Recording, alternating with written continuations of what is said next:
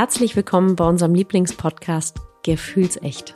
Wir sind der Podcast für alle, die Lust haben, den Teppich hochzuheben. In der nächsten Stunde laden wir euch zu uns an den Küchentisch ein und öffnen mit unserem Gast einen Safe Space, um all das zu erleben, was gefühlt werden möchte. Wir kreieren einzigartige Geschichten und stellen Fragen. Dabei wollen wir mit der Idee aufräumen, dass wir in eine winzig kleine Form passen müssen, um magisch, heilig, würdig und kraftvoll zu sein. Wir sind Kat und Cisa, zwei Frauen aus fast zwei Generationen. Cisa ist Jungsmutter, Schamanin, Tiertelepathin, Partnerin in allen Lebenslagen, Tänzerin und seit über 30 Jahren verheiratet. Und Katinka ist Fischefrau, Mutter von zwei Kindern, geschieden, neu liiert, ursprünglich mal Modedesign studiert und nun seit einigen Jahren in der Kreativbranche. Unsere Themen sind so vielfältig wie die Persönlichkeiten in unserer Gesellschaft. Seit über drei Jahren gelingt es uns sowohl die Freude, die Lust, die Leichtigkeit, als auch den Schmerz, die Trauer und die Angst und Scham zu uns an den Tisch einzuladen. Und das mit einer Mischung aus Tiefgang, Leichtigkeit und Humor.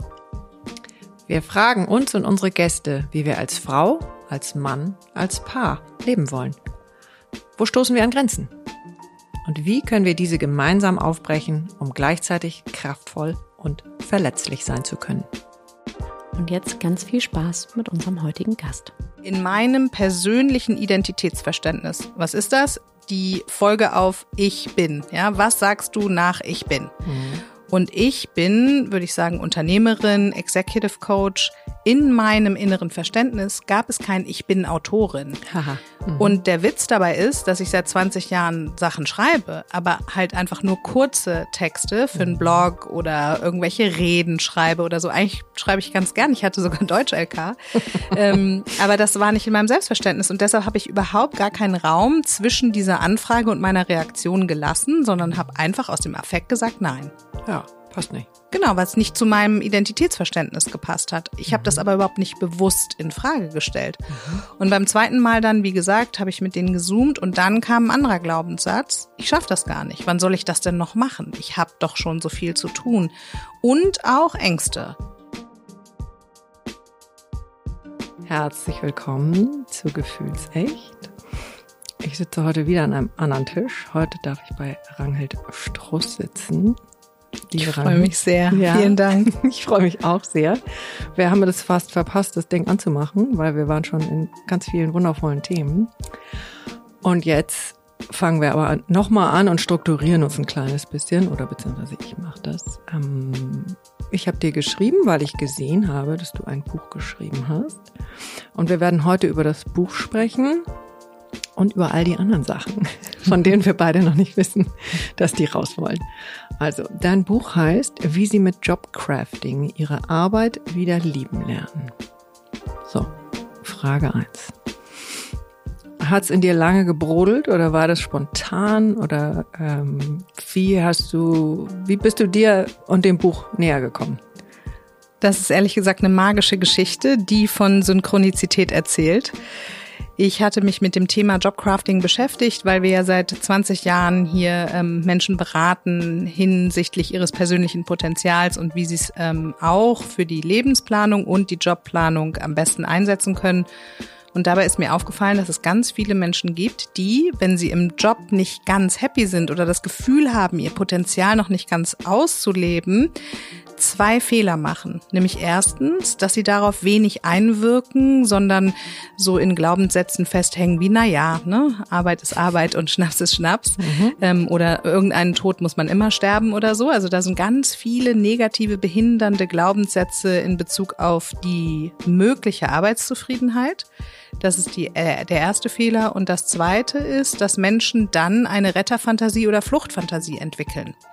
Also in dem Moment, wo irgendwas vielleicht nicht mehr ganz so gut ist, sich nicht mehr irgendwie optimal anfühlt, halten sie nach neuen Ufern Ausschau und ich konnte feststellen, dass trotz mehrerer Jobwechsel die Zufriedenheit nicht wirklich gestiegen ist, mhm. weil letztendlich man ja auch seine eigenen Themen überall mit hinnimmt. Was? und deshalb ähm, äh, hatte ich mich mit dem Thema an sich beschäftigt. Jobcrafting ähm, beschreibt das aktive Einwirken auf den Job, den man gerade hat hat, um ihn zu dem zu machen, den man haben möchte. Also es geht darum, den Job so zu gestalten, dass er möglichst gut zu einem selbst passt, dass man authentisch sein kann ähm, beim Arbeiten oder dass zumindest der Job die Erwartungen erfüllt, die man an ihn hat. Und ich glaube, dass das ähm, eben für jeden so eine erste wichtige Erkenntnis ist, ein Job darf nicht mehr Energie nehmen, als er gibt. Mhm. Dann ist es nicht in Ordnung. Und ein Job sollte zumindest die Erwartungen erfüllen, die ich an ihn habe. Und weil ich das eben so feststellen konnte über die Jahre, habe ich mich mit dem Thema beschäftigt. Und jetzt nochmal zu deiner Frage mhm. nach dem Buch. Dann habe ich dazu auch Vorträge gehalten und so ähm, wurde angefragt für Interviews. Und dann gab es irgendwann einen einen sehr großen Vortrag auf dem Emotion Women's Day. Mm. Da bin mm. ich auch, Shoutout to Kasia, immer noch total dankbar, dass ja. ich da einen Vortrag halten durfte. Mm. Und im Anschluss an diesen Vortrag, bei dem wirklich viele hundert Leute waren, ist ein Verlag auf mich zugekommen Aha. und ich war da vollkommen überfordert und dachte, hä, wieso nicht? Ich habe nichts Neues zu sagen und habe sofort abgesagt via E-Mail. Hm. Äh, etwa zwei spannend. Wochen später kommt ein zweiter Verlag, ist kein Witz. Die Geschichte ist wirklich so passiert, kommt ein zweiter Verlag wieder zu genau dem Thema, weil diese Person auch in dem Vortrag saß. Und dann haben mein Geschäftspartner Johann und äh, eine Content-Creatorin, ähm, die bei uns arbeitet, Sarah, zu mir gesagt, Rangel, du kannst jetzt nicht sofort wieder absagen, du musst dir zumindest mal anhören, was die zu sagen haben. Dann haben wir einen Zoom-Call gehabt. Darf ich einmal noch kurz mhm. äh, ein bisschen auf langsamer drücken? Ähm, warum hast du das erste Mal das direkt abgesagt? Also was wo hast du dich gar nicht gesehen ähm, oder was war für dich so ein totales No-Go, dass du sagtest, boah, nee, tschüss. Und ganz interessante Frage. Genau das hat auch mit Glaubenssätzen zu tun. Mhm. In meinem persönlichen Identitätsverständnis. Was ist das? Die Folge auf Ich bin. Ja, was sagst du nach Ich bin? Mhm. Und ich bin, würde ich sagen, Unternehmerin, Executive Coach. In meinem inneren Verständnis gab es kein Ich bin Autorin. Mhm. Und der Witz dabei ist, dass ich seit 20 Jahren Sachen schreibe, aber halt einfach nur kurze Texte für einen mhm. Blog oder irgendwelche Reden schreibe oder so. Eigentlich schreibe ich ganz gern. Ich hatte sogar Deutsch-LK. ähm, aber das war nicht in meinem Selbstverständnis. Und deshalb habe ich überhaupt gar keinen Raum zwischen dieser Anfrage und meiner Reaktion gelassen, sondern habe einfach aus dem Affekt gesagt, nein. Ja, passt nicht. Genau, was nicht zu meinem Identitätsverständnis gepasst hat. Ich mhm. habe das aber überhaupt nicht bewusst in Frage gestellt. Mhm. Und beim zweiten Mal dann, wie gesagt, habe ich mit denen gezoomt und dann kam ein anderer Glaubenssatz. Ich schaffe das gar nicht. Wann soll ich das denn noch machen? Ich habe doch schon so viel zu tun.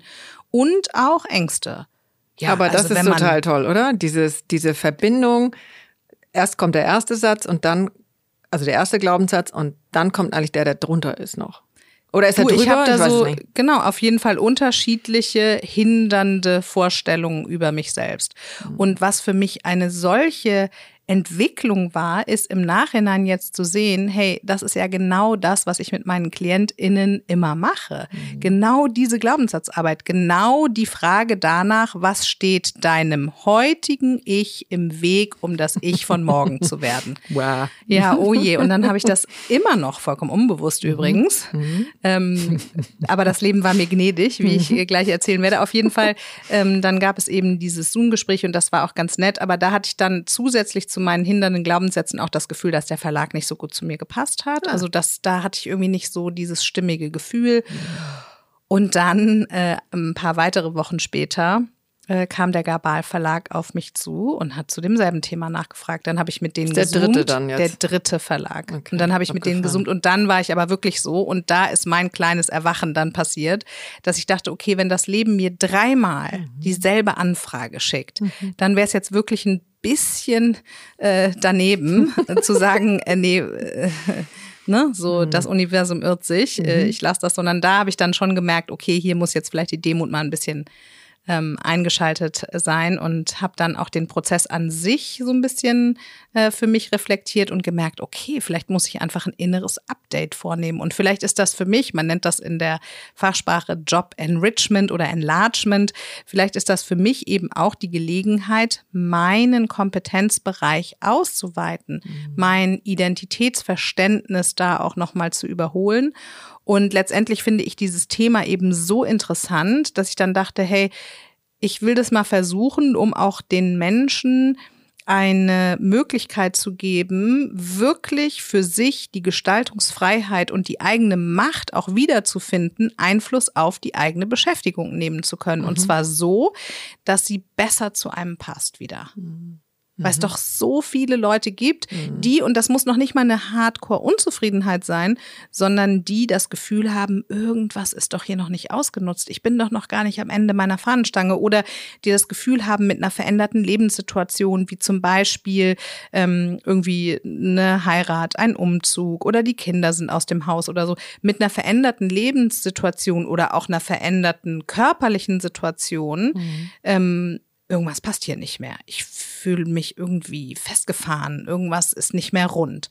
Und dann eben zu sagen, hey, der Lebensbereich Job ist ja ein ganz wichtiger. Ne? Also gerade in unserer Gesellschaft ähm, bezieht man ja auch viel Selbstwertgefühl über den Job. Es ist ein großes Feld der Kompensation für vielleicht irgendwelche, für vielleicht irgendwelche anderen ähm, Gefühle von Unzulänglichkeit und so. Das heißt, der Job hat eigentlich eine sehr hohe Wichtigkeit, alleine zeitlich auch schon und auch auf der Ebene des sozialen Prestiges und ne, wir sind ja sehr außenorientiert. Das ist übrigens nicht richtig, dass das so ist. Nichtsdestotrotz spielt es ja eine große Rolle. Das heißt, dieser Lebensbereich Job wäre doch einer, bei dem es toll wäre, wenn man sich selbst das Recht einräumt, ihn passend zu machen. Und dann wäre es richtig. Also in dem Moment, wo ich das Gefühl habe, dass ich weder relevante Teile von mir verstecken muss, noch auf eine Art und Weise sein muss, die mir nicht entspricht und, wie gesagt, die Erwartungen, die ich an meinen Job habe, erfüllt werden, dann ist es gut. Und keiner muss jetzt im Job die absolute Selbstverwirklichung finden. Darum geht's überhaupt gar nicht. Aber wenn etwas nicht so ist, wie es mich zufrieden macht, dann sollte ich es ändern. Es gibt doch diesen schönen Satz, äh, love it, change it or leave it. Und ich stelle fest, dass beruflich ganz viele Menschen ähm, weder was verändern, noch gehen, noch es lieben.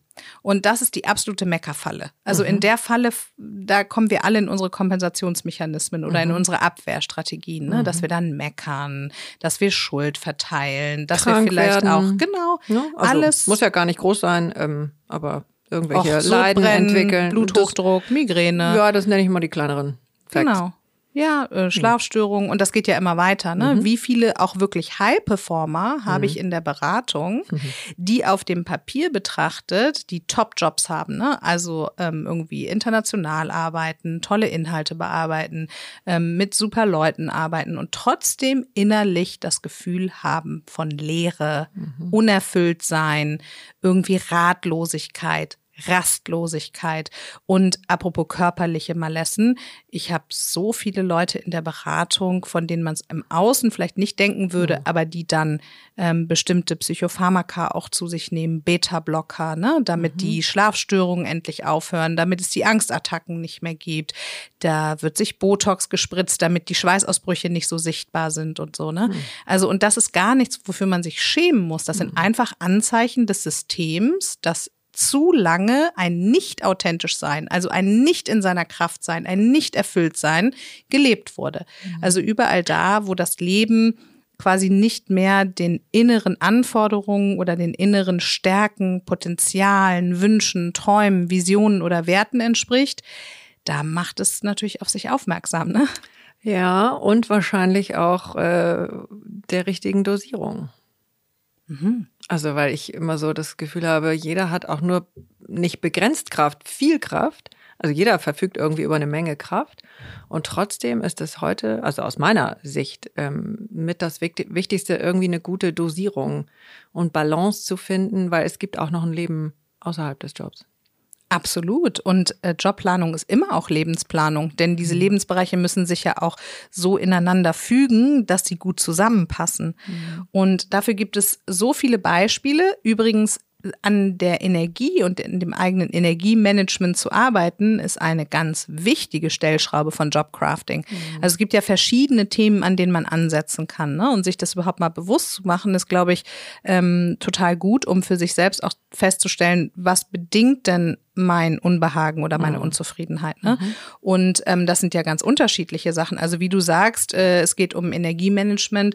Gerade ähm, High-Performer oder Leute, die vielleicht in früher Kindheit schon gelernt haben, über ein Leistungsmotiv besonders viel Anerkennung zu bekommen oder so, ne? Die weiten das ja häufig auch beruflich aus. Also auch People-Pleaser haben ja mhm. häufig sehr gut laufende Karrieren im Sinne der Anerkennung, im Sinne der Beförderung.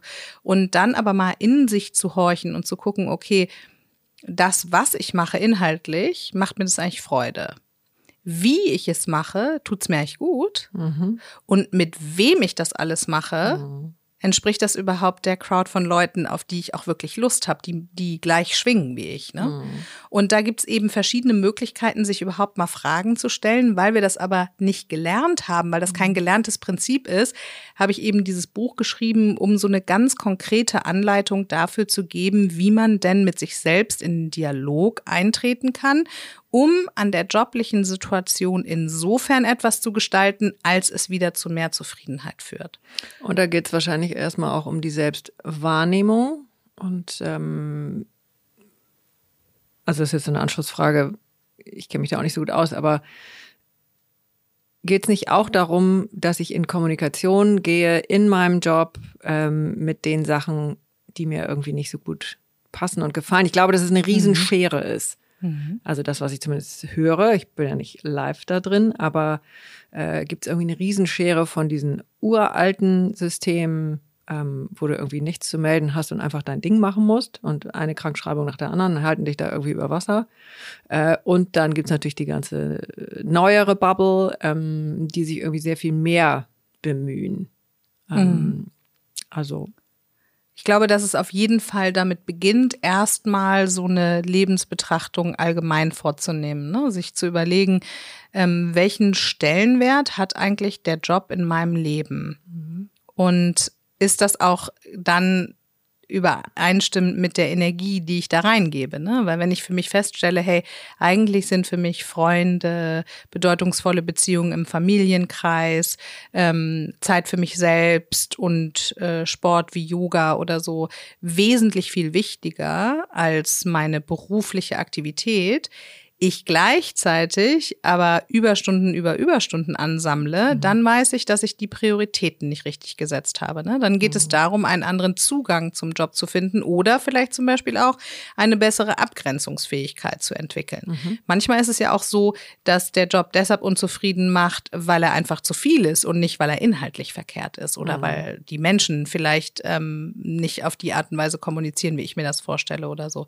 Also ganz am Anfang steht, glaube ich, eine Einordnung Einordnung des Jobs, um überhaupt erstmal zu verstehen, welche Erwartungen habe ich eigentlich an meinen Job mhm. und verhalte ich mich auch dementsprechend oder bin ich eben darauf trainiert, im Job auf irgendwelche Anweisungen oder Anfragen zu reagieren und stelle die gar nicht mehr in Frage, weil ich dann natürlich recht fremdbestimmt bin. Und was ich immer wieder sage, ist, dass das Hamsterrad natürlich kein Ort ist, um irgendwelche strategischen Entscheidungen zu fällen. Das heißt, da erstmal rauszukommen, dafür gebe ich eben eine Anleitung. Und der zweite Schritt ist eine eingehende Persönlichkeitsanalyse, die man ja auch selbst vornehmen kann. Ne? Mhm. Also ich gebe so ein paar Beispiele, wie man das machen kann. Man kann zum Beispiel auch mal ein Fremdbild einholen oder Biografiearbeit machen. Man kann sich mit den eigenen Stärken beschäftigen. Warum ist das so wichtig? Weil sich im Laufe des Lebens natürlich erstens Lebensumstände ändern und zweitens wachsen wir ja auch innerlich. Und manchmal ist es so, dass wir einen Job irgendwie fünf Jahre lang ausführen und eigentlich immer noch auf der Jobbeschreibung von ganz am Anfang sitzen geblieben mhm. sind, während wir uns innerlich weiterentwickelt mhm. haben. Das heißt, da ist die Passung vielleicht einfach nicht mehr so groß zwischen dem, was ich tue, der Organisation, in der ich arbeite und meiner Persönlichkeit. Ne? Mhm. Das heißt, ähm, der zweite Schritt ist wirklich, sich mal rauszunehmen und sich ganz bewusst zu fragen, welche Stärken, Talente und Fähigkeiten habe ich denn eigentlich?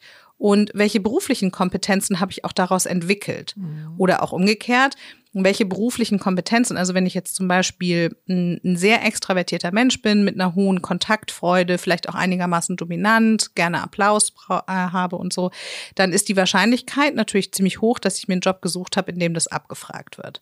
Wenn ich dann auf diesen natürlichen Stärken arbeiten kann, dann ist es ziemlich wahrscheinlich, dass ich da auch ganz erfolgreich bin, weil die natürlich mit der Zeit dann auch noch mit mehr und mehr Kompetenzen versehen werden. Und so eine Persönlichkeitsanalyse dient auch dazu, vielleicht mal zu gucken, hey, wenn ich jetzt diese Extraversion und meine Kontaktfreude so lange, so toll ausgelebt habe, vielleicht gibt's ja noch einen anderen Teil in meiner Persönlichkeit, der jetzt auch noch mal Lust hat, zum mhm. Vorschein zu kommen. Mhm. Und da gehen wir in unseren Beratungen und Workshops auch wirklich sehr weit zurück, weil es ganz häufig so äh, zum Beispiel Interessen oder Fähigkeiten, Talente gibt, die sich in der Kindheit gezeigt haben und die dann in der Pubertät, indem wir zum Beispiel einer bestimmten Peer Group zugehörig sein wollten oder irgendwie anderen Leuten gefallen wollten, verschütt gegangen sind und dann da nochmal hinzugucken und sagen, okay, mhm. jetzt habe ich einen bestimmten Teil meiner Persönlichkeit eine ganze Weile ausgelebt. Mhm. Was ist denn da noch? Worauf habe ich denn noch Lust, das vielleicht zu integrieren? Und deshalb eben diese ausführliche Persönlichkeitsanalyse. Ne? Man kann ja mhm. dann auch entscheiden, dass man bestimmte Fähigkeiten und Fertigkeiten hat, die man nicht beruflich ausüben möchte. Vielleicht bist du in deiner Freizeit ein wahnsinniges Organisationstalent, mhm. bist immer die, die irgendwelche Feiern oder Urlaube oder Umzüge organisiert. Also ich nicht, aber ja. Mhm. und beschließt dann aber, hey, das ist ja schon bedient in meinem Leben. Das ist in meinem Privatumfeld schon bedient. Man muss ja auch nicht jede Stärke beruflich einsetzen. Ne? Ja, das ist auch, finde ich, auch super wichtig. Also das ist nicht per se mein, mein Talent oder mein großes Talent und meine große Freude. Es muss nicht zwingend irgendwie der Job sein. Nein, deshalb fangen wir an mit dieser Lebensbetrachtung überhaupt mhm. mal zu schauen, wie viel Energie will ich denn in welchen Lebensbereich geben? Und das kann man sich ja so vorstellen. Stell dir mal vor, du hast äh, eine Karaffe mit zwei Liter Wasser und dann hast du jetzt zehn Lebensbereiche, also zehn kleine Gläser, mhm. die jeweils 200 Milliliter fassen. Mhm. Ähm, dann würde das ja aufgehen. Du könntest in jeden Bereich gleich viel Wasser reinschütten. Das ist aber nicht so. Es ist eher so, dass du eine Karaffe mit 500 Millilitern hast und zehn Gläser a 200 Milliliter. So.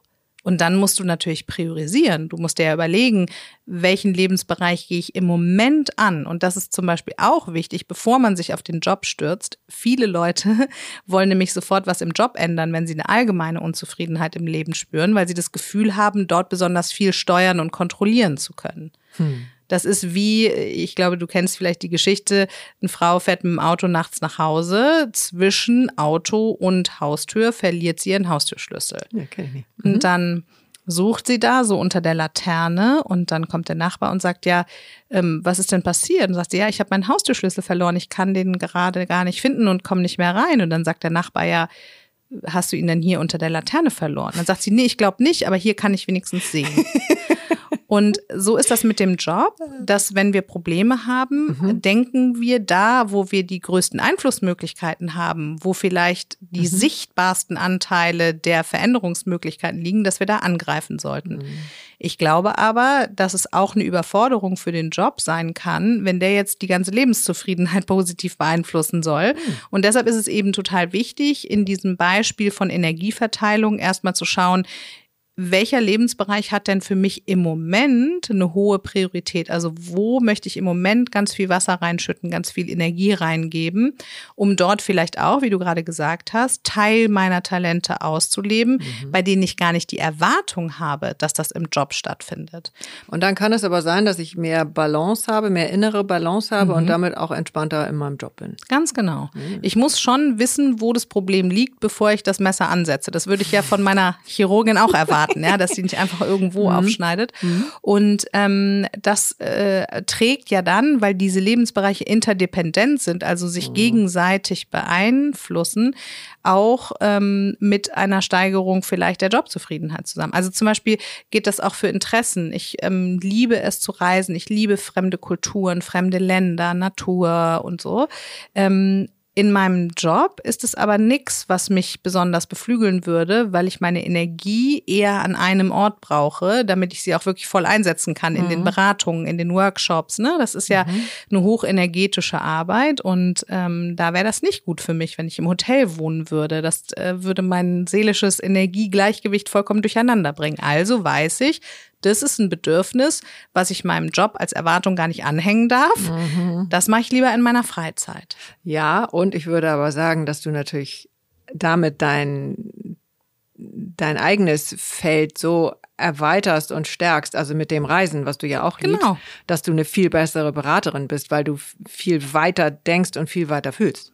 Das hoffe ich. Ja, ja, ist ja von auszugehen, ja. Mhm. Genau, und deshalb äh, diese Interdependenz, also der erste Schritt, wirklich eine Lebensanalyse, ähm, eine Standortanalyse mal vorzunehmen. Der zweite Schritt, tief in sich hineinzuschauen, vielleicht auch mit Menschen über sich selbst zu sprechen, mhm. auf eine strukturierte Art und Weise, die ähm, man vielleicht sonst so nicht wählen würde, die aber ganz viel Input gibt. Ne? Wenn du zum Beispiel ähm, deine Freundinnen mal fragst, was denkt ihr, was mhm. sollte ich machen, um beruflich zufriedener zu sein. Du wirst erstaunt sein, was die Schwarmintelligenz alles bereithält. Mhm. Das sind aber Informationen, die wir nicht einfach so vergeben, sondern wir müssen gefragt werden, weil wir alle so höflich erzogen sind und bloß nicht über irgendwelche Grenzen schreiten dürfen. Nicht? Das stimmt. Ungefragte Tipps zu geben, das darf man ja nicht. ja. Und deshalb ähm, die Schwarmintelligenz mal zu nutzen und wirklich zu sagen, hey, was glaubt ihr denn eigentlich, wenn ich nicht das gelernt oder studiert hätte, was ich derzeit mache, wenn ich mhm. nicht meinen derzeitigen Job hätte, mhm. welchen würdest du mir empfehlen und warum? Mhm. Denn deine Freunde und Freundinnen haben, und das ist tragisch, häufig einen sehr viel potenzialorientierteren Blick auf dich als du selbst. Das heißt, Aber das ist wirklich tragisch. Also ja, meine, was haben wir für Tausende von Stunden ja. und Gespräche und rein und raus und runter und rauf. Und das lassen wir aus. Das ist doch irgendwie schade. Also ich will dir ein kleines Beispiel geben. Meine Schwester war jetzt ähm, auch mit. Wir waren ja ähm, vier Wochen in Südafrika über die Weihnachts-, Silvesterzeit und so weiter. Haben wir vorher auch drüber gesprochen.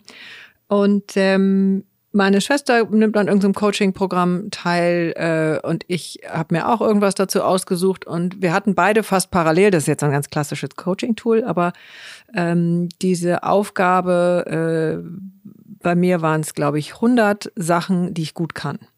Mhm. Aufschreiben. Mhm. So. Und es war eben lustig, weil meine Schwester, der ich das erzählte, sagt sie lustig, das mache ich auch gerade aus, aus der und der Blase. Und dann haben wir uns aber zusammen hingesetzt. Und wie leicht das dann ging, weil sie natürlich mich nochmal gespiegelt hat, ich sie gespiegelt habe und wir sind quasi übergequollen. Und das ist so spannend, gerade wenn es jetzt um den Job geht, frag dich doch mal, wenn du mit deinen Freundinnen so hm. sprechen würdest, wie du mit dir selbst sprichst, würden sie bleiben? Also würden sie um dich herum bleiben? Warte mal, wenn, noch sag nochmal, wenn meine, wenn ich mit meinen Freundinnen so spreche, wie ich mit mir selber spreche? Ja.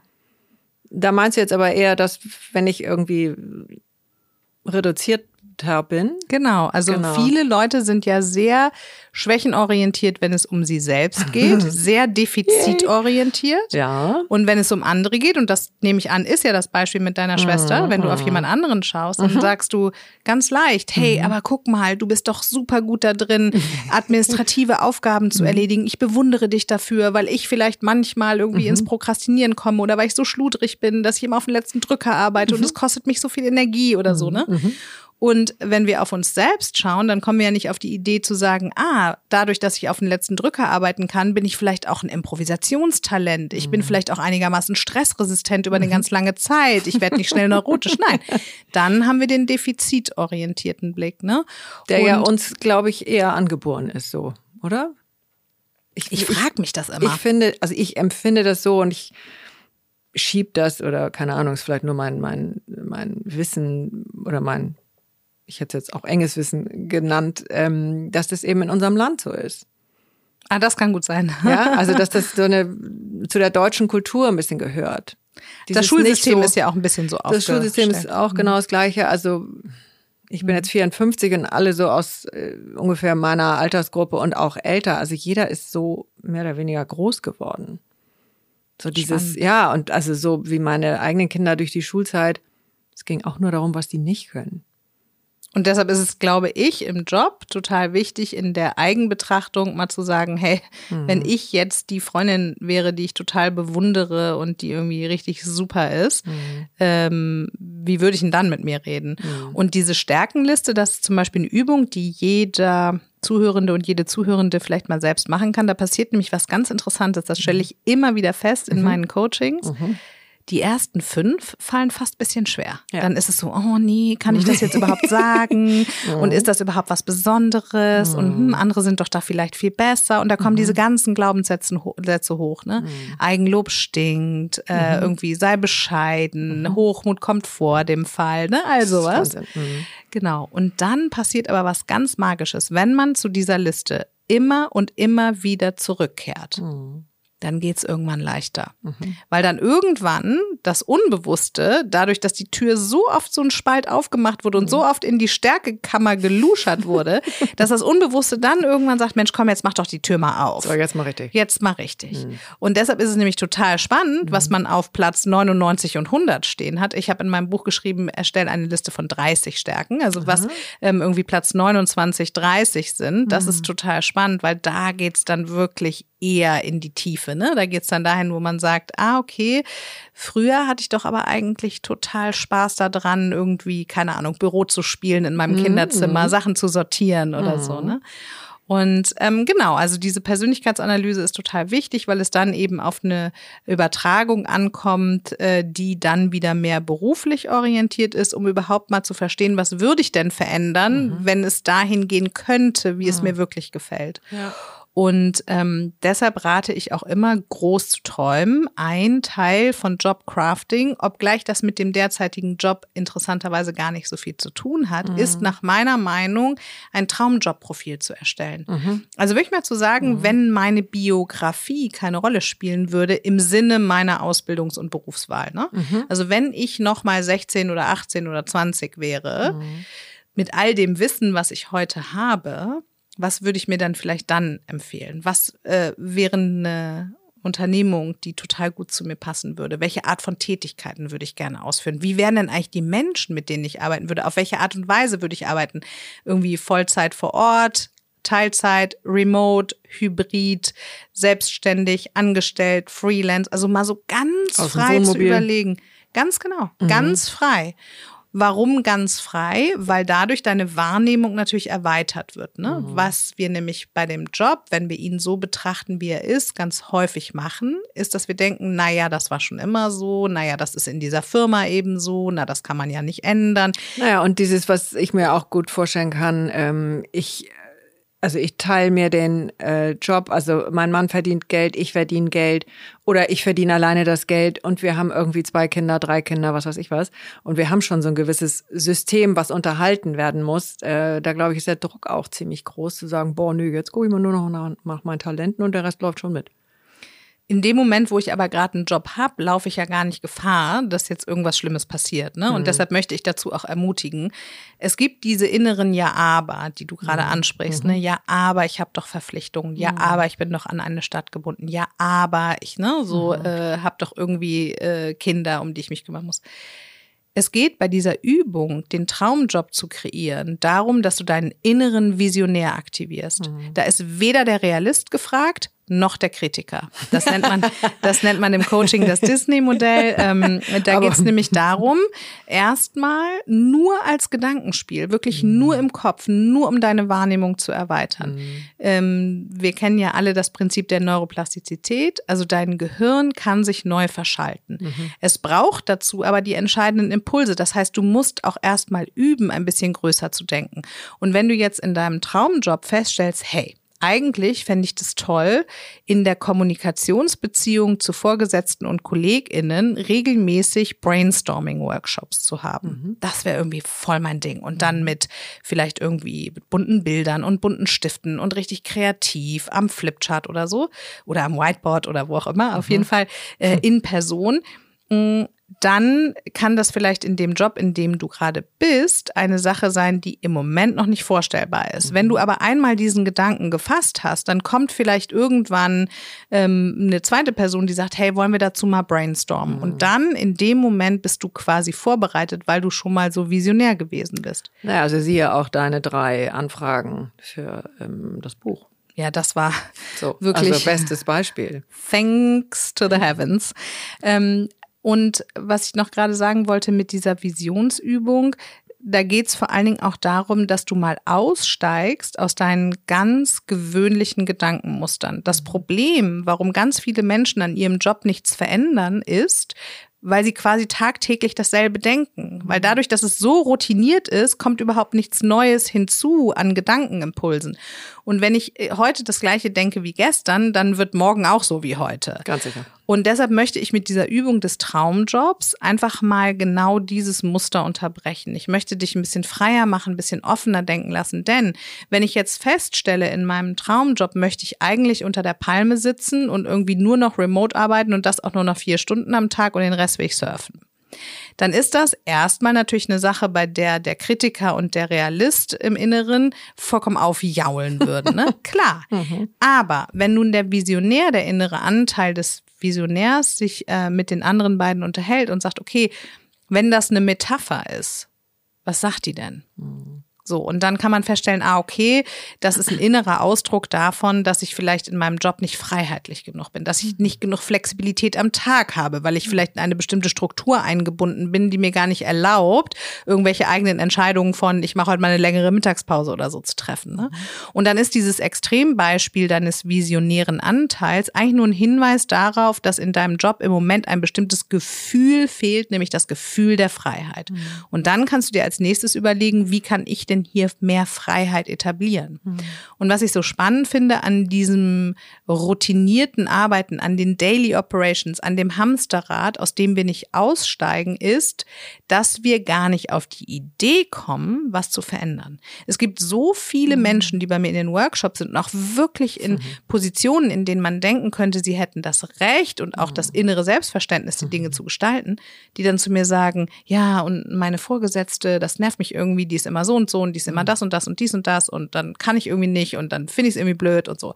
Dann ist ein Teil unserer Übung erstmal zu sagen, es ist nicht die blöde Vorgesetzte, sondern, so. mh, mm, sondern äh, formulier das doch mal um mhm. und sag nicht, meine Vorgesetzte ist schuld daran, dass ich nicht genug Entscheidungsfreiheit habe, mhm. sondern formuliere es um und sag, ich lasse zu, dass das Kommunikationsverhalten meiner mhm. Vorgesetzten meine Freiheit einschränkt. So, weil in dem Moment, wo ich sage, ich lasse es zu, bin ich schon mal ein bisschen mehr in der Verantwortung und komme hoffentlich aus dieser Anklage- und Meckerschleife, die wir übrigens alle haben, ne? Ja, nichts ja. Schlimmes, ja. komme da hoffentlich raus. Und im zweiten Schritt geht's dann häufig um die Frage, ja, hast du denn schon mal mit deiner Vorgesetzten gesprochen? Und ich bin erstaunt, wie viele Menschen dann einen inneren Dialog mit ihrer Vorgesetzten geführt haben, aber niemals einen echten. Aber würdest du jetzt nicht dann sagen, erstmal den Dialog mit sich selbst? Genau, also erstmal sagst du, aha, okay, ich lasse also nur zu ich, das. Ich mit mir, also ich genau. mit meinem Zweifler und so weiter. Dann kannst du dir überlegen, kann ich selbst was daran ändern? Mhm. Aber meistens ist es in einer Beziehung ja so, mhm. anders als wir denken. Häufig haben wir gerade im Arbeitskontext das Gefühl, wenn nur die Kollegen anders wären, dann würde es mir auch besser gehen. Ne? Aber, Aber Beziehung. In jeder Beziehung. Ist ja, ja auch, also wenn mein Mann das besser machen würde, logisch. Wäre alles geil. Bingo. Und ähm, das ist dann eben spannend. Beziehungen zu verändern und zu gestalten mhm. ist eine mhm. ganz wichtige Stellschraube von Jobcrafting. Mhm. So bedeutet, es ist nicht der andere Mensch, der geändert werden muss, sondern es ist der Zwischenraum zwischen dir und dem anderen Menschen. Mhm. Es ist das, was zwischen euch stattfindet. Und damit bist du mindestens 50 Prozent beteiligt. Mhm. Und nachdem du dir also überlegt hast, okay, ich lasse das zu, dann wird's innerlich schon ein bisschen unruhiger, dann kommen schon die inneren Motivatoren mal zu sagen, uh, ja, da muss ich vielleicht auch was ändern. Und dann kommen auch gerne die Schlafstörungen und die ganzen anderen Sachen. Ja, in dem Moment wird's natürlich brenzlig. Also äh, mhm. immer, wenn wir eine innere Erkenntnistür öffnen, mhm. dann können wir nicht mehr zurückgehen. Mhm. Deshalb fürchten wir uns ja auch so häufig davor, weil dann die Handlungsnotwendigkeit viel größer wird. Wenn ich also sage, Schön ich lasse mhm. zu, mhm. dass meine Handlungsfreiheit eingeschränkt wird, wird, mhm. tja, dann äh, kann ich das natürlich nicht wieder wegdenken. Mhm. Und dann muss ich mir überlegen, was kann ich denn dagegen tun? Und Beziehung bedeutet im Austausch sein, auf irgendeiner Ebene. Mhm. Wie auch immer. Mhm. Ich kann das schriftlich machen, ich kann das mündlich machen, ich kann das aber auch ohne Worte machen und werde ich auch. In dem Moment, wo ich das Gefühl habe, boah, ich bin hier in meiner Handlungsfreiheit eingeschränkt, mhm.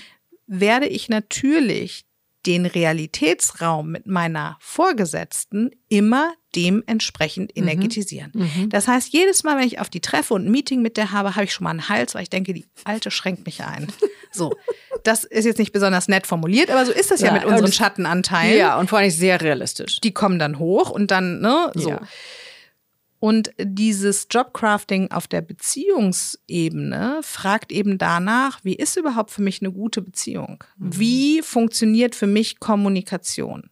Wie möchte ich unterschiedliche Bedürfnisse verhandeln und wie gehe ich mit Konflikt um? Das heißt, eigentlich auf jeder Seite halte ich mir selbst einen Spiegel vor. Ich Bisschen. beschäftige mich zumindest damit, wie ich Mhm. es denn gerne hätte. Naja, und das hat eben mit mir zu tun. Und dann muss ich, wenn es um Jobcrafting geht, und jetzt kommen wir auf deine Frage von zu, vorhin zurück, was mache ich denn dann? Dann muss ich in den Dialog eintreten. In dem Moment, wo ich für mich Jobcrafting-Maßnahmen abgeleitet habe, zum Beispiel auf der Beziehungsebene, ich gehe gleich noch auf zwei, drei andere Ebenen ein, wenn ich Maßnahmen für mich abgeleitet habe, also Dinge, von denen ich weiß, hey, die müsste ich machen, damit es mir besser geht. Ich bräuchte ein Weekly mit meiner Chefin, in der ich ihr sage, pass mal auf, ich funktioniere nicht gut mit Anweisungen, ich funktioniere nicht gut, wenn du mich micromanagst. Ich möchte eigentlich eher, dass du Aufgaben an mich delegierst, was im Gegensatz zu einer Anweisung bedeutet, dass ich auch die Verantwortung übernehmen darf für das, was ich da mache. Ich äh, möchte, dass du weißt, dass wenn ich Hilfe brauche oder nicht weiterkomme, du kannst dich darauf verlassen. Ich komme zu dir, ich frage nach, ich bitte um Hilfe oder ich erzähle dir, was nicht gut läuft. Darauf kannst du dich verlassen. Ansonsten brauche ich mehr Freiheit. So, wenn ich das weiß und das einmal gedacht habe, dann kann ich das nicht nicht wieder denken, dann muss ich es irgendwann tun. Es sei denn, ja, einmal kurz äh, atmen, weil das finde ich wirklich super, super spannend. Dieses, dass ich mir da selber diesen Raum gebe, wenn ich einmal was gedacht oder gefühlt habe, gerne beides, dann kriege ich die Tür gar nicht mehr zu. Und, sich Und- das erlauben. Ja, und unsere Gefühle folgen unseren Gedanken. In dem Moment, wo ich ein zum Beispiel Gedanken habe von, das ist unfair, man lässt mich hier nicht zum Zug kommen, fühle ich mich ungerecht behandelt und die Folge ist ein Gefühl von Wut oder Frust. Wut bedeutet, ah, meine Bedürfnisse werden nicht erfüllt, meine Grenzen werden nicht eingehalten, es wird nicht nach- nach meinen Regeln gespielt. Irgendwas in mir hat aber das Gefühl, ich könnte daran noch was ändern. Frust bedeutet, ich bin auch wütend, aber gleichzeitig fühle ich mich ohnmächtig. Das heißt, daraus entsteht eine ganz andere Handlungsnotwendigkeit. Und deshalb ist zum Beispiel diese Auseinandersetzung mit den Gefühlen im Job eine total wichtige Message. Denn wenn ich wirklich weiß, was ich fühle, dann weiß ich auch, wo mein Hebel der Veränderung ist. Wenn ich zum Beispiel m, Gefühle von Einsamkeit habe, dann weiß ich, ich muss was auf der Beziehungsebene verändern. Wenn ich das Gefühl von Langeweile habe, dann ist es ziemlich wahrscheinlich, dass ich entweder die Art und Weise, wie ich arbeite, verändern sollte, um ein bisschen mehr Aufregung in mein Tun zu bringen. Also vielleicht mehr reisen, vielleicht mehr Projekte annehmen, vielleicht äh, irgendwie ne, auf eine ungewohnte Art und Weise mich den Themen widmen, vielleicht durch mal einen Design Thinking Prozess oder so. Oder ich muss meine Aufgaben an sich verändern. Weil wenn ich Langeweile habe, dann bedeutet das, dass meine Reizschwelle nicht angesprochen ist. Das heißt, irgendwo wird mein Interesse nicht genug befriedigt. Ne? Ähm, wenn ich traurig bin, dann ist das ein Hinweis darauf, dass ich das Gefühl habe, etwas verloren zu haben, was ich nicht mehr wiederfinde. Also irgendwas im Job ist dann abhanden gekommen.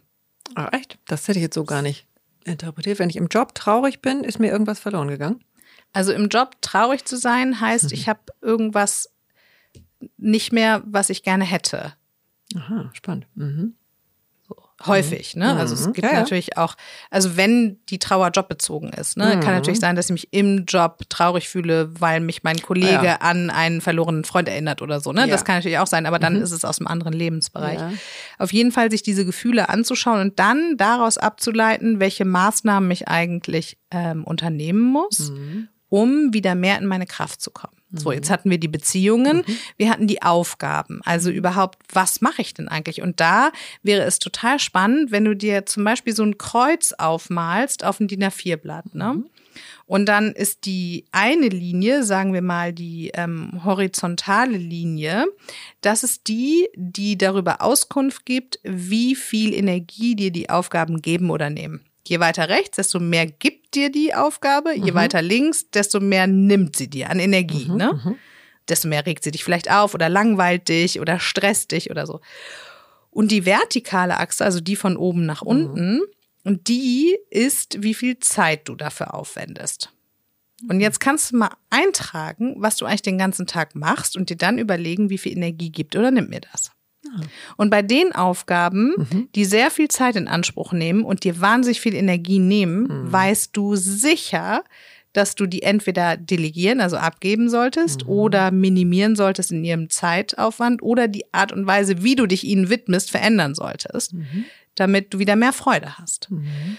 Oder auch ähm, die Aufgaben, die dir wahnsinnig viel Energie geben, mhm. die du aber nur wenig machst. Also wir hatten ja gerade von dem Brainstorming gesprochen. Sagen wir mal, du bist jemand, der total auflebt, wenn er gemeinsam mit anderen Menschen konzeptionell arbeiten mhm. kann, neue Ideen ins Rennen bringen kann, vielleicht auch bestehende Ideen kritisieren, challengen kann. So, das passiert aber nur einmal in zwei Monaten. Mhm ne, dann ist okay. natürlich irgendwie Käse, mhm. weil dein ganzes System immer wieder wartet, oh, wann kann mhm. ich entweder los, wieder ja. loslegen. Ne? Mhm. Und deshalb die Aufgaben, die sehr wenig Zeit in Anspruch nehmen, aber große Freude bereiten, viel Energie geben, mhm. die müssen natürlich irgendwie ausgeweitet werden. Und so mhm. kannst du dich ja auch der Frage nähern, wie müssen denn meine Aufgaben gestalten, gestaltet sein, damit es mir total viel Spaß macht. Was du mhm. auch machen kannst, ist, ähm, du könntest dir mal überlegen, was sind eigentlich die fünf wichtigsten Dinge für mich bei der Arbeit?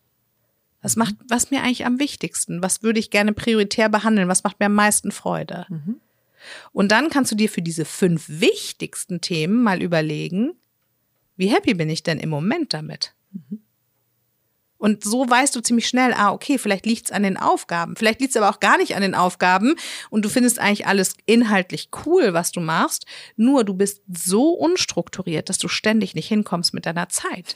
Oder dass du immer wieder in Situationen kommst, in denen du irgendwelche Fristen verpasst hast. Und dann gibt's irgendwie Ärger oder in denen das Teamwork nicht so gut funktioniert, weil du die Unterlagen nicht parat hattest oder so. Ne? Mhm. Manchmal sind's wirklich die ganz kleinen Dinge. Die Frage danach, wie ich arbeite mhm. und ob das eigentlich zuträglich ist. Und da kann man ganz viel verändern. Das sind also Beziehungen, Aufgaben und die Arbeitsweise. Ne? Mhm. Bei der Arbeitsweise könnte man auch sagen, es kann auch um ein Arbeitsmodell gehen. Es kann aber auch darum gehen, wie es eigentlich der Arbeitsplatz gestaltet. Es gibt super viele Menschen, die Energie damit verlieren, dass ihr Arbeitsplatz nicht schön ist, dass sie mhm. sich nicht wohlfühlen. Ja, das glaube ich auch sofort. Und das ist zum Beispiel die eine vierte Stellschraube, das Energiemanagement, da haben wir ganz am Anfang schon mal drüber gesprochen, sich überhaupt mal zu überlegen, wie ist denn um meine Energien bestellt. Mhm. Also, wie ist eigentlich meine mentale Energie? Ja, wie gut kann ich mich konzentrieren? Mhm. Wie positiv sind die Gedanken, die ich fasse? Kann ich Absichten erklären? Oder bin ich einfach innerlich total nervös oder gestresst, angespannt, ne? Mhm. So, weil wenn dem so ist, dann könnte ich mal überlegen, woran liegt das eigentlich? Und manchmal ist das eben wirklich so, dass der Arbeitsplatz nicht passt. Und dann ist natürlich mein Energielevel vollkommen durcheinander. Ne? Mhm. Und das geht auch, äh, wenn man sich über die physische Energie äh, Gedanken macht in meinem Buch beschreibe ich eine Frau, ich fand diesen Fall mhm. so toll. Mhm. Die fand ihren Job super, die fand die Leute super. Mhm.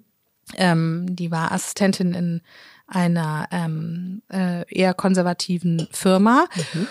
Und ähm, irgendwie war sie aber ständig vollkommen erschöpft. Ja, und was woran es am Ende, Job ja, super. die fand den Job super, die fand die Leute super, die fand die Inhalte super. Okay, woran lag's? Mhm. Sie kommt aus einer Familie, in der noch niemand ähm, studiert hat und sie ähm, hat immer so ein bisschen dieses Thema innerlich, ne, den Zweifel, bin ich überhaupt gut genug? Passe ich hier mhm. überhaupt rein? Ich bin doch mhm. eigentlich gar nicht aus der Corporate Welt. Mhm. Wie hat sie es kompensiert? Mit Bleistiftröckchen, hochhackigen Schuhen, Blazer, Seidenbluse. Also sie wollte im Außen dazu passen. Sie wollte eben dieses Gefühl von eventuell bin ich nicht zugehörig irgendwie mhm. ausgleichen oh. über ja. ein Auftreten, was mhm. ja überhaupt gar nicht zu bemängeln ist. Mhm. Nur mhm. und das hat sie selber gar nicht gemerkt. Das fand ich so einen spannenden Fall. Wir sind auch quasi nur durch Zufall drauf gekommen. Mhm. Ähm, dieses Outfit hat sie körperlich vollkommen gestresst. Das ist wie ein Korsett. Und es hat überall immer irgendwie ein bisschen gekniffen und hm. diese hohen Schuhe waren energetisch mhm. überhaupt oh. gar nicht ihr Ding, so. Und dann konnten wir das übersetzen und es hört sich jetzt so einfach an, aber mhm. manchmal sind das so einfache Sachen. Mhm.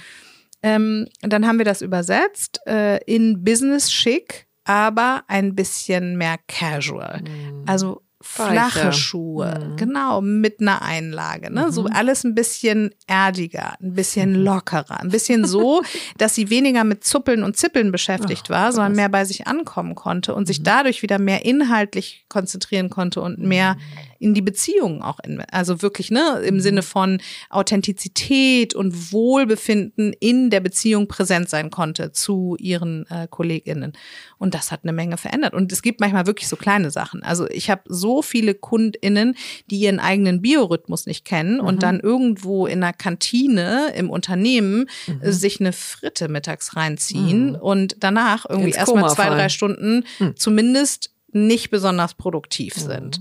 Das ist eine Menge Zeit, die dann vom mhm. Tag verloren geht. Das mhm. wird nach hinten raus stressig dann. Mhm. Ne? Mhm. Und man fühlt sich ja die ganze Zeit so ein bisschen neben der Spur. Und ist da nicht jetzt äh, durch Corona und all das, was es uns beschert hat, äh, ist da doch schon mehr Variabilität reingegangen? Auf jeden Fall, aber diese Variabilität, die muss man nutzen können. Flexibilität mhm. ist ja nicht einfach. Wenn ich die Wahl habe, muss ich ja erstmal wissen, was mir eigentlich gut tut. Mhm. Und deshalb plädiere ich ja immer so dafür, dass es in der Jobzufriedenheit wirklich maßgeblich wichtig ist, ein hohes Level an Authentizität zu haben. Mhm. Denn nur wenn ich mich kenne, mhm. wenn ich weiß, was ich will und brauche, kann ich auch dementsprechend Wünsche formulieren, Bedürfnisse äußern oder auch Grenzen setzen. Ne? Mhm. Grenzsetzung ist ein ganz großes Thema, wie man mhm. Energie verliert im Job. Und jetzt zum Beispiel durch Corona Corona und die Homeoffice-Möglichkeiten und so, ähm, gibt es ja wieder ein ganz neues Feld, in dem man sich fragen kann, wie ist es denn eigentlich gut für mich? Mhm. Also wie ist denn eigentlich hier meine Schreibtischecke gut? Mhm. Ich habe sehr viele KlientInnen, die ähm, diese Vermischung dann von mhm. Computer und Wohnzimmer, Computer und Schlafzimmer, ne, mhm.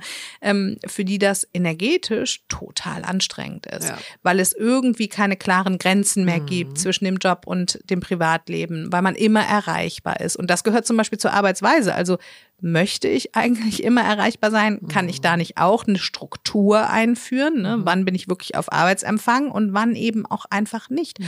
Und ich habe zum Beispiel neulich, das ist auch so ein tolles Beispiel, hm, mit einem Unternehmensberater, der ähm, dort auf dem Partnertrack ist in der Strategieberatung ähm, und gleichzeitig natürlich Rush Hour des Lebens, drei mhm. kleine Kinder hat, mhm. ähm, seinen Job liebt, äh, sehr perfektionistisch orientiert ist, das heißt extrem detailorientiert und wahnsinnig menschennah, also so ein richtig warmer Kumpeltyp. Mhm. mhm. Total ähm, coole Mischung, die aber dazu führte, dass er immer für jeden erreichbar war von seinen mhm. Teammitgliedern. Mhm. So das war nicht mehr machbar, äh, ne, mit irgendwie 16 Stunden am Tag arbeiten, drei kleinen Kindern und aber auch durch diese sehr warme Persönlichkeitsseite ähm, gerne seine Vaterrolle wirklich wahrnehmen wollte. Mhm. Ähm, so, was haben wir gemacht? Eine Abwesenheitsnotiz eingerichtet, mhm. die jeden Freitagnachmittag neu eingestellt wird und in der drin steht, am Wochenende bin ich eben Papa mhm. und nehme diese Rolle wahr und so, mhm. ähm, äh, in anderen Worten. Und das war für den so stressig, der hatte richtig, richtig Panik. Der dachte, okay, ich falle dann damit raus und mhm. dann bin ich mhm. irgendwie weg vom Fenster und so weiter. Mhm. Und das super Interessante ist, dass genau das Gegenteil eingetroffen ist. Wir biegen ganz kurz ab. Hast du eine Million Minuten gesehen im Kino? Nee, habe ich nicht gesehen. Ja, please do. Okay, muss ich unbedingt oh, machen. Zauberhaft. Also mein Mann und ich, wir haben, glaube ich, durchgeweint. Ach, wirklich? So ein wundervoller Film, ähm, weil der genau das beschreibt, dieses, dieses Dilemma von einer jungen Familie, beide arbeiten, beide wollen auch arbeiten, er fliegt dauernd, weil er bei der UN ist und das ist ein wahres, äh, eine wahre Geschichte. Super spannend. Äh, die dieser äh, Vater in dem Fall aufgeschrieben hat und daraus ist dann ein Film geworden. Äh, und es ist etwas mehr fast noch aus dieser männlichen Sichtweise, äh, die da, finde ich, fast immer so ein bisschen untergegangen sind im Zuge der Emanzipation. Also es ist erstmal irgendwie die Frauen und die ganze Überbelastung kommt da auch ganz toll raus.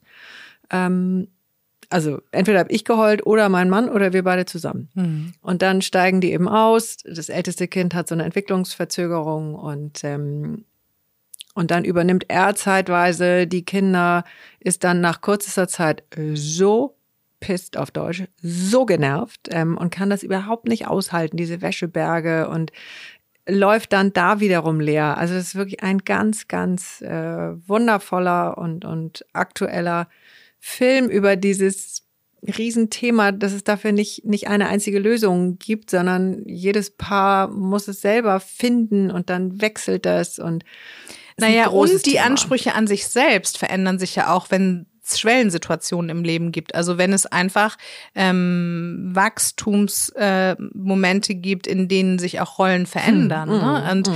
äh, genau, und dieser ähm, junge Vater hat äh, dann die Abwesenheitsnotiz eingerichtet und wirklich mit Angst. Ne? Genau, also genau. wirklich auch ähm, das Ansehen zu verlieren, hm. seine Karriere, Entwicklungsmöglichkeiten aufs Spiel zu setzen. Und ähm, ja, genau das Gegenteil ist eingetroffen. Hm, die äh, Teammitglieder erstens sind ein bisschen unabhängiger geworden, was natürlich seinen perfektionistischen Tendenzen auch gut entgegengewirkt gut. hat. Mhm. Und ähm, zweitens gab es einfach unfassbar viel Anerkennung dafür, so mutig zu sein, mhm. eben auch andere Lebensbereiche ähm, zu priorisieren, gleichwertig zu nach außen auch darzustellen. Ne?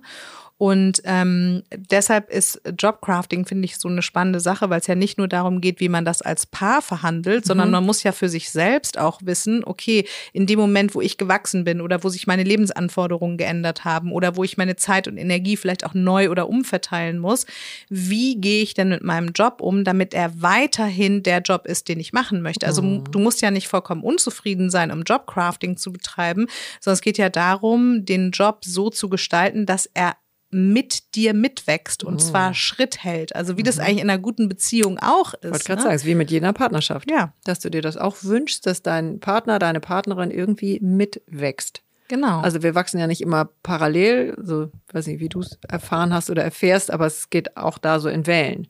Genau, und das also ist übrigens der eine, eine, dann wächst der andere. Metapher, weil es beim Job ja auch nicht darum geht, das wäre, glaube ich, auch ein bisschen übertrieben, wenn du jetzt denkst, ach ja, klar, ich mache jetzt Jobcrafting und ab morgen ist alles immer nur noch ähm, Ponyhof und Disco. Mhm. Sondern die Frage ist, wofür bin ich auch bereit, vielleicht Phasen der Anstrengung aufzubringen? Nicht? Mhm. Also ähm, ich liebe, liebe, liebe meinen Job. Jeder, der mhm. mich kennt, weiß es. Ähm, ich bin mhm. dem so dankbar, dem Leben, dass ich diesen Job ausüben darf. Heißt das, dass ich es immer nur grandios finde und das Gefühl habe, ich werde die ganze Zeit wie mit so einem Starkstromkabel mit Energie versorgt. Nein. Ja. Es gibt Phasen, die sind sehr, sehr anstrengend. Aber wie in einer Beziehung, wenn die Liebe da ist, dann bin ich auch bereit, die unerwünschten und vielleicht manchmal blöden Gefühle auszuhalten. Ja, mhm. wenn das Allgemeine stimmt in der Form, als ich eben authentisch sein kann, als ich gesehen werde, als ich auch das Gegenüber sehen kann in dem Moment den Job, ähm, bin ich auch bereit zu sagen, okay, und diese Phase, die stehe ich jetzt eben durch. Ja, ich finde dich jetzt mal blöd, du bist mir jetzt mal zu viel, mhm. ähm, du bist mir mal zu wenig, mhm. du bist mir mhm. langweilig genau das passiert eben mit dem Job auch. Und Jobcrafting bedeutet die Beziehung aus Job, Unternehmen und meiner eigenen Person so zu gestalten, dass ich ein inneres Ja verspüre, weil das, was ich davon möchte, mhm. erfüllt wird. Und so ist es mit der Beziehung ja auch. Mhm. Wenn ich bestimmte Erwartungen an meine Beziehung habe, dann bin ich vor allen Dingen happy, wenn die einigermaßen erfüllt werden. Und ich sage extra an die Beziehung und nicht an den anderen Menschen, ja. weil das äh, zwei unterschiedliche Dinge sind. Ja, hat auch mit mir zu tun. Ganz genau. Sehr viel. Mhm. Und ähm, ja, und dann gibt es noch eine ganz große Stellschraube beim Jobcrafting, mhm. aus der ich eben auch Maßnahmen ableiten kann. Und das ist meine innere Einstellung. Mhm. Und das ist so ein interessantes Thema, weil das so häufig missverstanden wird. Mhm. Ich sage ja gerne, und das sagen ja alle tollen Coaches, die wir alle gemeinsam an dieser ähm, Entwicklung irgendwie mitarbeiten, your personality shapes your personal reality. Mhm. Deine Persönlichkeit mhm. bestimmt deine Realität. Und dann mhm. werden äh, viele Leute jetzt vielleicht auch ähm, irgendwie innerlich aufjaulen und denken, oh Gott, das habe ich schon tausendmal gehört, stimmt doch gar nicht. Und es gibt doch bestimmte Fakten und es gibt mhm. doch die Wahrheit und so weiter. Ja. Was damit aber gemeint ist, mit der Realität, die du selbst kreierst, ist die Erfahrung, die du machst. Deine Realität sind deine Erfahrungen, so wie du die Welt wahrnimmst, was mhm. du empfindest, was passiert. Und das ist im Jobkontext extrem wichtig. Mhm. Stell dir vor, du bist eine ähm, sagen wir mal, Account Managerin in einer Agentur und musst eine Präsentation halten und du bist in deiner inneren Überzeugung aber so aufgestellt, dass du irgendwie das Gefühl hast, die Welt ist ein feindlicher Ort und Vorgesetzte sind sowieso irgendwie immer gemein und die wollen einen doch irgendwie klein halten und ähm, wo, die wollen doch nur gucken, wo man irgendwie Fehler macht, damit sie darauf aufmerksam machen können. Und man muss immer auf der Hut sein. Am besten wehrt man sich von Anfang an so. Das ist jetzt ein bisschen übertrieben, aber das gibt's ja. Zumindest in Tendenzen. Wir haben ja auch alle mal einen schlechten Tag und irgendwie ne so. Ähm, und dann gibt's eine andere Account Managerin auf einem anderen Account, die aber im Grunde genommen den gleichen Job hat und auch von den gleichen Leuten präsentiert. Und die denkt, ach, das macht mir hier große Freude, ich bin hier voll in meinem Saft und irgendwie habe ich auch das Gefühl, die Leute unterstützen mich und die meinen es gut mit mir und die haben auch Lust, dass ich mich weiterentwickle, die challengen mich manchmal ein bisschen, damit ich auch so richtig wachse, das finde ich irgendwie toll. Diese beiden halten jetzt eine Präsentation. Und selbst wenn die Fragen der Zuhörenden und Zuschauenden exakt die gleichen sind, ist die Realität dessen, was da passiert, für beide vollkommen unterschiedlich. Völlig. Die eine sagt, ja, war doch klar. Die haben danach gefragt, die wollten richtig finden, was ich falsch gemacht habe und es ist immer das Gleiche. So. Und die andere denkt sich, ach cool, ja, das ist eigentlich ein interessanter Punkt. Ja, darüber können wir gerne mal in Austausch gehen. Ja, sehr cool. Nicht nur ist das Gefühl der Situation anders, sondern unsere Kommunikation ist ja zu sehr, sehr großen Teilen eine energetische und gar nicht eine verbale. Und wenn ich also schon mit so einer unterschiedlichen Einstellung da reingehe, dann sende ich auch unterschiedliche Signale. Ich habe eine unterschiedliche Schwingung. Das heißt, der Beziehungsraum wird schon von Anfang an unterschiedlich eingefärbt, unterschiedlich energetisiert. Und das soll als Beispiel dienen dafür, sich vielleicht auch mal die eigenen Einstellungen nochmal so ins Bewusstsein zu rufen. Ne? Wir haben alle solche Einstellungsverzerrungen, äh, Verzerrungen, ja, oder hindernde Einstellungen. Und es beeinflusst eben das, was wir erleben. Und das, was wir erleben, ist dann wieder eine Bestätigung für das, was wir sowieso schon glauben. Ja, Ja. das ist irgendwie schräg, aber wir sind so gestrickt, dass wir uns immer wieder selbst bestätigen wollen. Ja, deshalb es ist auch so Sicherheit. schwer. Ja, und deshalb ist es auch so schwer, eine Meinung zu verändern, weil dann müsste man ja alles vorherige in Frage stellen. Ja, so und deshalb ist diese Einstellungsüberprüfung so eine wichtige Stellschraube von Jobcrafting, weil es die schwierigste ist. Weil in der Beziehung zu sich selbst nochmal zu gucken, was denke ich eigentlich über die Arbeit im Generellen? Weil wenn ich der Meinung bin, eigentlich ist Arbeiten scheiße, warum muss ich das überhaupt machen? Ich wäre am liebsten irgendwie Lottogewinnerin oder Privatier oder so. Dann kann ich so viel schrauben an meinem Job, wie ich will. Ja. dann werde ich immer wieder dafür sorgen, dass das, wovon ich innerlich überzeugt bin, im Außen auch bestätigt wird. Wenn du der Meinung bist, dass generell vorgesetzte Männer fies zu Frauen sind, Ja. es ist absurd, aber es wird sich bestätigen, weil du überhaupt nur solche Kandidaten rausfiltern wirst, die dir das bestätigen, weil du den inneren Zwang hast, am Ende sagen zu können, siehste, habe ich doch gesagt.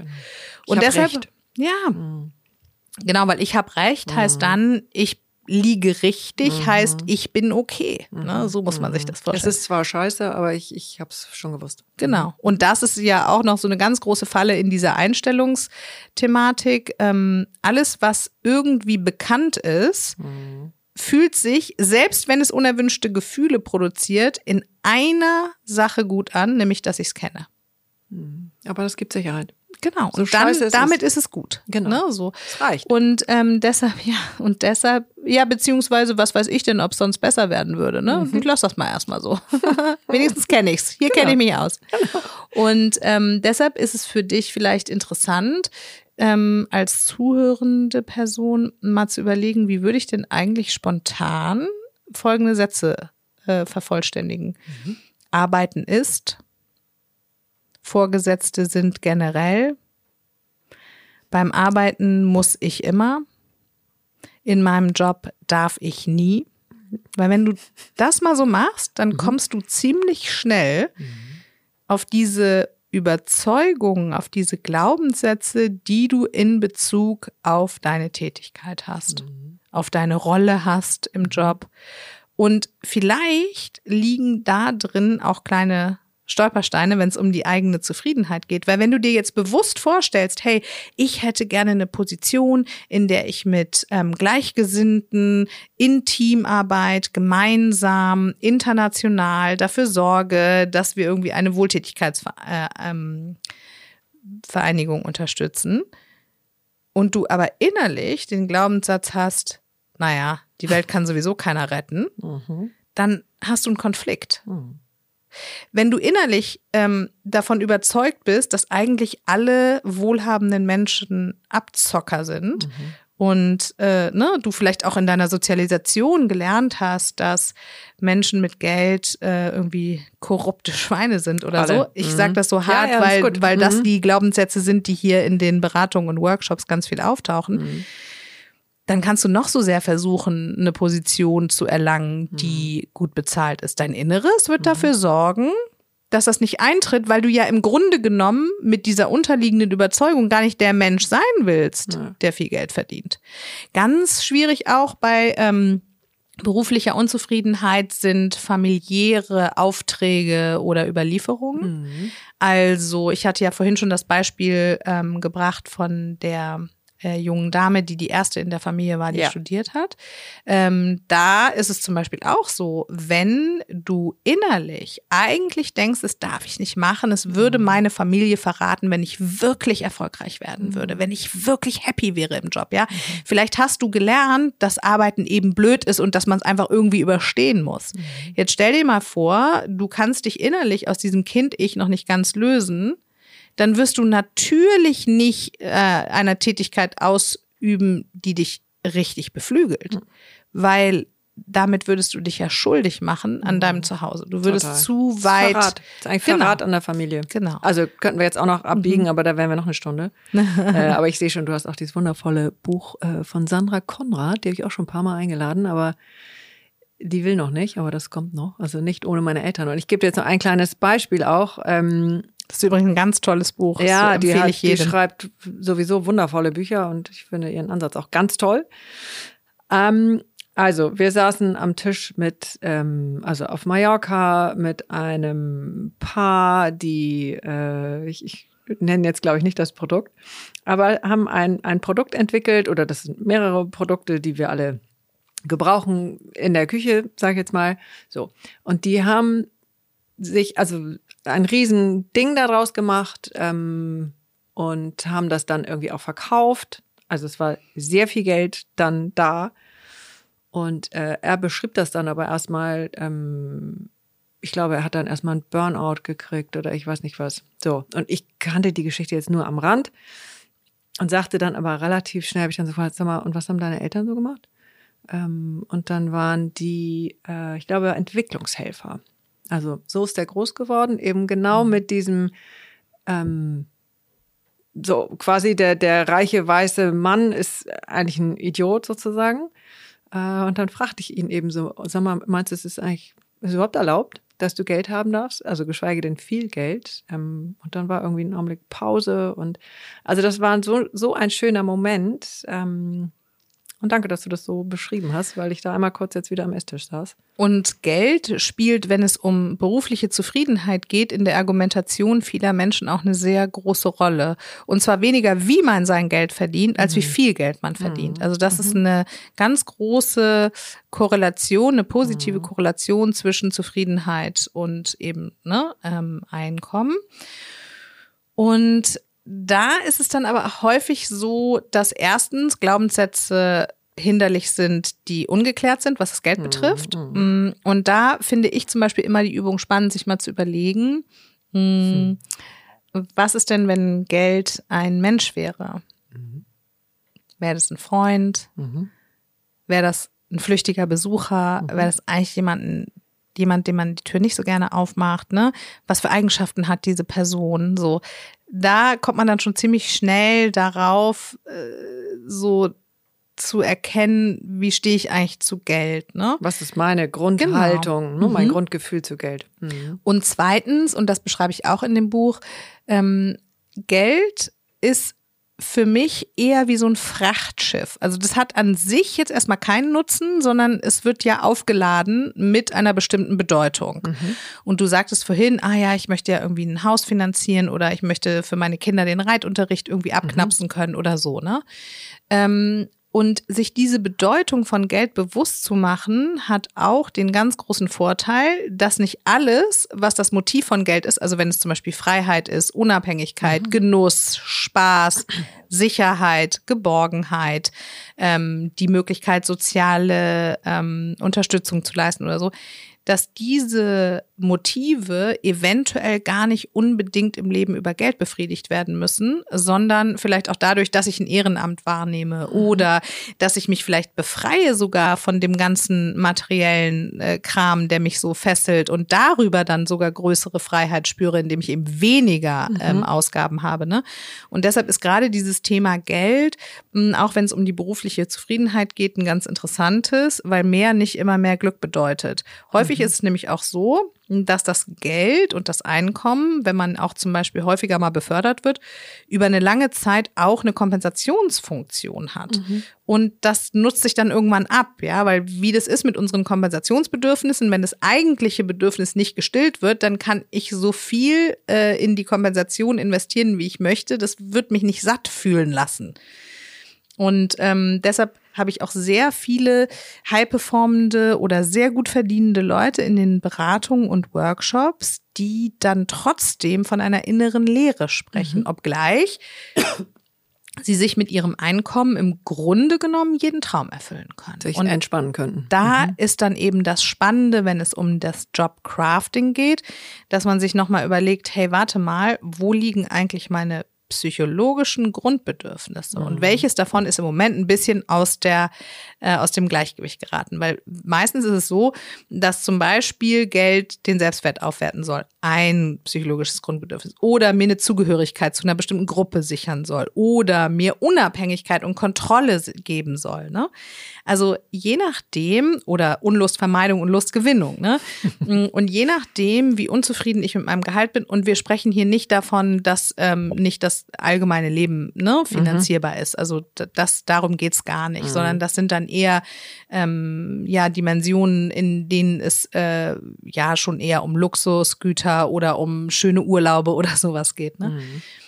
Aber in dem Moment, wo mehr nicht glücklicher macht, mhm zumindest nicht nach dem ersten oder zweiten Monat, da kann ich mich doch mal fragen, hey, geht es mir vielleicht eigentlich um Autonomie? Oder geht es mir eigentlich um eine Form von Anerkennung? Ne? Oder Sicherheit. Oder, oder Sicherheit. Was, was genau was, ist es? Genau. Mhm. Und ähm, das bedeutet für Jobcrafting eben auch, sich mal damit auseinanderzusetzen, mh, hm, warum möchte ich eigentlich mehr verdienen? Mhm. Und was gibt mir eigentlich das innere Gefühl, dass ich dann zufriedener wäre? Mhm. Also das ist zum Beispiel auch ein Teil, mit dem man sich da auseinandersetzen kann. Ne? Mhm. Und alles in allem, ähm, glaube ich, lohnt sich das aber so sehr, vielleicht auch tatsächlich das Buch mal zu lesen, mhm. weil es dieses Bewusstsein dafür, was ich eigentlich alles verändern kann mhm. und wie viel Recht und Anspruch ich auch habe, mhm ähm, dass mein Job meine Erwartungen erfüllt, dass mein Job mich nicht energetisch auslaugt, mhm. sondern mich zumindest auf dem Energieniveau lässt, äh, mit dem ich zu ihm oder ähm, in ihn gegangen bin. Mhm. Äh, das, äh, glaube ich, ist mir so wichtig, das zu erinnern mhm. und diese innere Selbstwirksamkeit zu übermitteln, mhm weil es einfach so viele kleine Dinge gibt, die man mhm. verändern kann. Man mhm. kann auch große Dinge verändern, mhm. aber man kann eben auch ganz viele kleine Dinge verändern, in die mhm. man auch gar nicht unbedingt so viele andere Leute involvieren muss, sondern die man für sich selbst machen kann. Mhm. Und dafür gebe ich eben ganz viele Tipps. Und dann gibt es natürlich noch, wir hatten ja vorhin gesagt, Love it, change it or leave it. Ne? Mhm. Jetzt stell dir vor, du liebst es nicht mehr richtig, du hast alles verändert, aber trotzdem stellt sich irgendwie das Gefühl nicht mehr ein. Mhm. Oder, das gibt's auch, du willst ganz viel ändern und du weißt auch, dass selbst das Unternehmen davon profitieren würde, aber irgendwie wirst du nicht so richtig zum Zug äh, hm. gelassen. Mhm es ist ja auch wie bei so Mobile, ne? Wenn du mhm. anfängst, dich zu verändern, müssen oh, sich ja. natürlich auch andere Leute verändern. Mhm. Und wir denken ja immer, dass wir mit unserer Veränderungsbereitschaft eine Inspiration für andere Leute sind, aber das ist gar nicht so. Manchmal sind wir auch eine echte Zumutung, weil mhm. es vielleicht Menschen gibt, die auch gerne wollen, dass alles so bleibt, wie es immer war. Unbedingt. Es gibt vielleicht auch Menschen, die sich durch dein Jobcrafting bedroht fühlen, weil dann vielleicht auch Machtgefüge mhm. neu sortiert werden müssen oder so, ne? Das kann auch alles sein, aber wenn du das gemacht hast und zu diesem Schluss kommst, dass entweder deine Maßnahmen nicht zu implementieren sind mhm. oder äh, dass du super viel geändert hast, aber trotzdem nicht glücklich bist, dann kannst du ja immer noch Leave it wählen, dann mhm. kannst du ja immer noch gehen. Genau. Und die Auseinandersetzung mit deinem Traumjob und diese Erweiterung deiner inneren Wahrnehmung, deiner inneren Bilder, ähm, dessen, was du vielleicht im Leben auch kreieren und Wirklichkeit werden lassen möchtest, hilft dir ja dann total, mhm. eine Beschäftigung oder einen Job zu finden, oder einen Teilzeitjob hinzuzunehmen oder einen mhm. crossfunktionalen Wechsel zu unternehmen. Oder ein Ehrenamt. Oder ein Ehrenamt. Mhm. Irgendwas auf jeden Fall, was dann eben wirklich viel besser zu dir passt. Ne? Mhm. Also du hast dann ja einen viel besseren Kompass, weil du genau weißt, wonach du eigentlich suchen musst mhm. und nicht den Fehler machst, und das passiert bei der Jobsuche ja so häufig, das gleiche in grün nochmal zu machen. Mhm. Das wäre schade und unreflektiert. Naja, und ist auch schade nicht nur für dich selbst, mhm. sondern auch für alle anderen, weil ja. natürlich ähm, die Strahlkraft, die du hast, viel größer ist, wenn du voll in deinem Saft stehst. Ne? Ja. Und ist natürlich auch jetzt mal rein wirtschaftlich betrachtet für mhm. Unternehmen viel besser, mhm. wenn Potenziale richtig allokiert sind. Ne? Also, weil dann sind die Leute auch nicht so oft krank, dann gibt es mhm. nicht so mhm. viele Kosten durch Fluktuation, dann ne, äh, hast du nicht so viele Leute, die irgendwie innerlich gekündigt haben und nur noch Dienst nach Vorschrift machen. Also du nutzt ja auch als Unternehmen dein Potenzial überhaupt nicht aus, mhm. wenn die Leute an der falschen Stelle sitzen, nämlich da, wo sie eigentlich nicht happy sind. Ja. So. Das ist jetzt sehr schön. Und sehr viel. Also ich bin dir äh, sehr dankbar, liebe Ranghild. Vielen Dank dir. Ja, also ich habe dein diese Buch, Möglichkeit. Ja, ich habe dein Buch jetzt nicht durchgelesen, aber ich habe reingeschaut, einzelne Kapitel gelesen und äh, kann deswegen äh, das bestätigen, was du gesagt hast. Und finde das eben so wichtig, weil ich äh, dich auch als jemanden empfinde, der äh, einen um, der unbedingt einen Beitrag leisten will und kann äh, dafür, dass unsere Welt eine bessere Welt wird. Ich verstehe auf jeden Fall meinen Auftrag darin, Menschen dazu zu verhelfen, sich im Kern zu verstehen, mhm. äh, sich zu lieben und die innere Stimme so ernst zu nehmen, dass das Leben danach authentisch gestaltet werden kann. Mhm. Und das bedeutet, dass mein Beitrag darin besteht, Menschen mit ihrem Potenzial so in Verbindung zu bringen, dass sie es ähm, nutzen, um persönlich zu wachsen mhm. und äh, in den Tätigkeiten, die sie ausführen, möge das jetzt eine Erwerbstätigkeit sein oder auch eine Alltagstätigkeit, ähm, diese äh, Talente und Fähigkeiten dort nutzen und dann eben auch zufrieden sind. Mhm. Sehr schön. Und wir geben da jetzt nichts ins Feuer, weil ich gar nichts dabei habe. Aber es gibt ja viele Elemente. Und wir nehmen jetzt heute mal das Wasser, weil es draußen wie aus Eimern gießt. Mhm.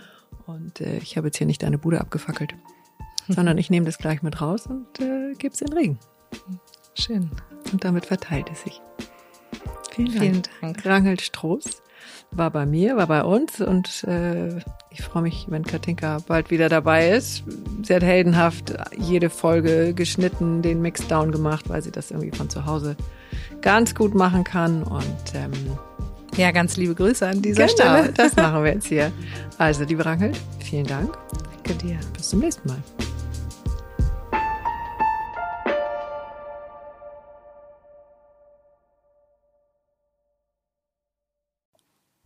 Und noch ein kleiner Nachsatz für alle, die Lust haben, sich außerhalb von dieser Stunde mit uns auszutauschen.